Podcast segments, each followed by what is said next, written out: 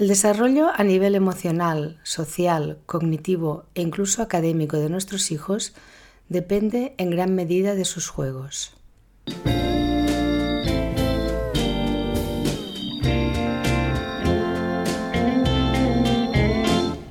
Hola, ¿cómo estáis? Soy Josefina Llargués, bienvenidos a mi espacio de salud, un podcast dedicado al bienestar. En el que cada tarde de domingo abordaremos temas relacionados con nuestra salud física y emocional, con una vida más tranquila y sostenible con la ecología y el medio ambiente. Un espacio en el que tampoco faltarán entrevistas a personas que tienen mucho que decir y que aportar en estos ámbitos. Espero que lo disfrutéis. En las sociedades modernas, a causa del apresurado estilo de vida de las familias en general, de los cambios en la estructura familiar y de las actividades extraescolares, son muchos los niños y niñas que no pueden experimentar los saludables beneficios asociados al juego espontáneo. Paradójicamente, en otros países que no forman parte de la llamada sociedad del bienestar, en las que los niños carecen de casi todo, los pequeños disfrutan de mucho más tiempo libre para experimentar los inmensos beneficios asociados a esta actividad, tan vital para su correcto desarrollo a nivel emocional, social, cognitivo e incluso académico.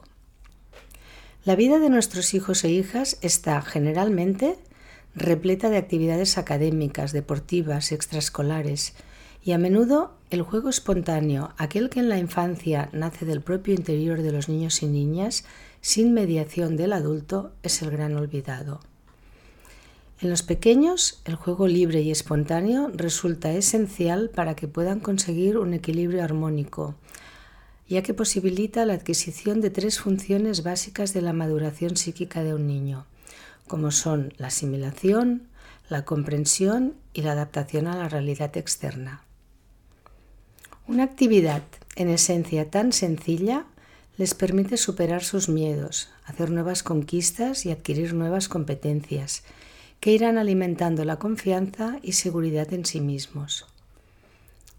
Cuando el juego espontáneo se realiza con el grupo de iguales, Nuestros pequeños aprenden aspectos tan vitales para su vida futura adulta como trabajar en grupo, compartir, negociar, resolver conflictos, desarrollar habilidades sociales, fomentar la capacidad de liderazgo o tomar decisiones, por ejemplo. En contraste con el juego pasivo que nos ofrecen los videojuegos, las consolas, los ordenadores o la televisión, el juego no estructurado y espontáneo debería ser intemporal y prevalecer de generación en generación sin que los avances tecnológicos lo releguen a un último plano. Una muestra de la importancia de brindar a nuestros hijos e hijas la oportunidad de experimentar sin tecnología la encontramos en uno de los rincones más tecnológicos del planeta. En la región californiana de Silicon Valley, sede de grandes compañías como Apple, Facebook y Google, no todo gira en torno a ordenadores, tablets o aplicaciones. La mayoría de los empleados de estas revolucionarias empresas han decidido educar a sus hijos y a sus hijas restringiendo o reduciendo en la medida de lo posible el uso de tecnología. Así, mientras en el resto de colegios y centros educativos de todo el mundo se ponen las pilas para adaptarse a los nuevos tiempos que corren, en las escuelas de los gurús tecnológicos, las tizas de colores, los abacos de madera y los lápices son los principales materiales que utilizan sus hijos.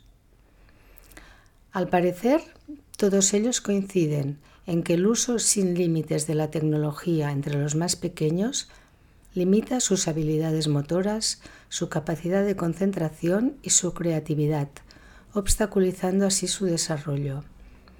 Es por ello que en los centros educativos que han elegido para criar a sus hijos e hijas no existen talleres de programación o robótica, sino huertos, carpintería y numerosas actividades manuales, evitando así crear una adicción o una dependencia temprana a la tecnología. Qué maravilla, ¿no? ¿Nos parece? Yo creo que esto debería ser el ideal de escuela para todos nuestros hijos e hijas. Pero además del juego espontáneo, también es muy importante que juguemos con nuestros hijos, porque para nosotros es una magnífica oportunidad para estrechar unos vínculos que difícilmente el paso del tiempo quebrantará.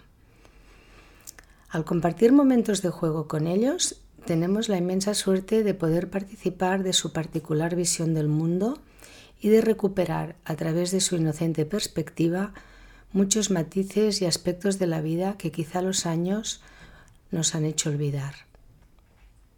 Como padres y madres, siempre deseamos lo mejor para nuestros pequeños y anhelamos ofrecerles las mejores oportunidades para su vida futura cayendo en el error de llenar su tiempo libre de actividades extraescolares repletas de contenidos académicos o de actividades muy pautadas y estructuradas en las que el juego espontáneo la relación con la familia tienen poca cabida. Actualmente, las apretadas agendas de los padres sin duda pueden conducir a una menor competencia emocional de los hijos, ya que para algunos niños y niñas este estilo de vida apresurado, lleno de obligaciones, puede ser fuente de estrés, ansiedad o depresión. No caigamos en el error de pensar que si nuestros pequeños no participan en numerosas actividades extraescolares, no estamos actuando como buenos padres o madres y que estamos desperdiciando un tiempo libre maravilloso que podrían aprovechar para prepararse para la vida competitiva que les espera salvo excepciones en las que nuestro hijo o hija requiere algún tratamiento especializado por sus características individuales, los tópicos de la estimulación constante a todos niveles, al menos desde mi punto de vista, son solo eso, tópicos. La mejor estimulación para cualquier niño o niña es el amor y el juego espontáneo o el compartido con nosotros siempre que podamos.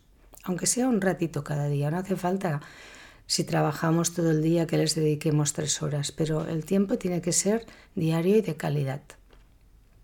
E incluso en aquellos casos más particulares, los métodos tradicionales del juego y de la actividad compartida con nosotros constituirán sin duda la mejor garantía para su salud y estabilidad física, mental y emocional. Si deseamos para nuestros hijos los estándares de productividad y eficacia que aplicamos a nuestra vida profesional y no lo conseguimos, estaremos profesionalizando nuestro papel de padres y nos sentiremos frustrados y lo más grave, en mi opinión, es que les transmitiremos nuestra frustración y una baja autoestima. No permitamos que nuestra ajetreada vida nos prive de disfrutar de tan deseada maternidad y paternidad. Existen muchas actividades que podemos realizar conjuntamente con nuestros hijos e hijas, en esos momentos libres que inexcusablemente debemos encontrar. Hablar con ellos, cocinar juntos, practicar algún deporte, leer, jugar, reír. Nosotros probablemente no destacamos en más de una o dos áreas de nuestra actividad profesional. No pretendamos, pues, que nuestros hijos destaquen en todo lo que hacen, convirtiéndoles en superhéroes desde su más tierna infancia. Aunque intentemos prepararles para el futuro, no podemos precisar qué habilidades necesitarán para su trabajo en la edad adulta.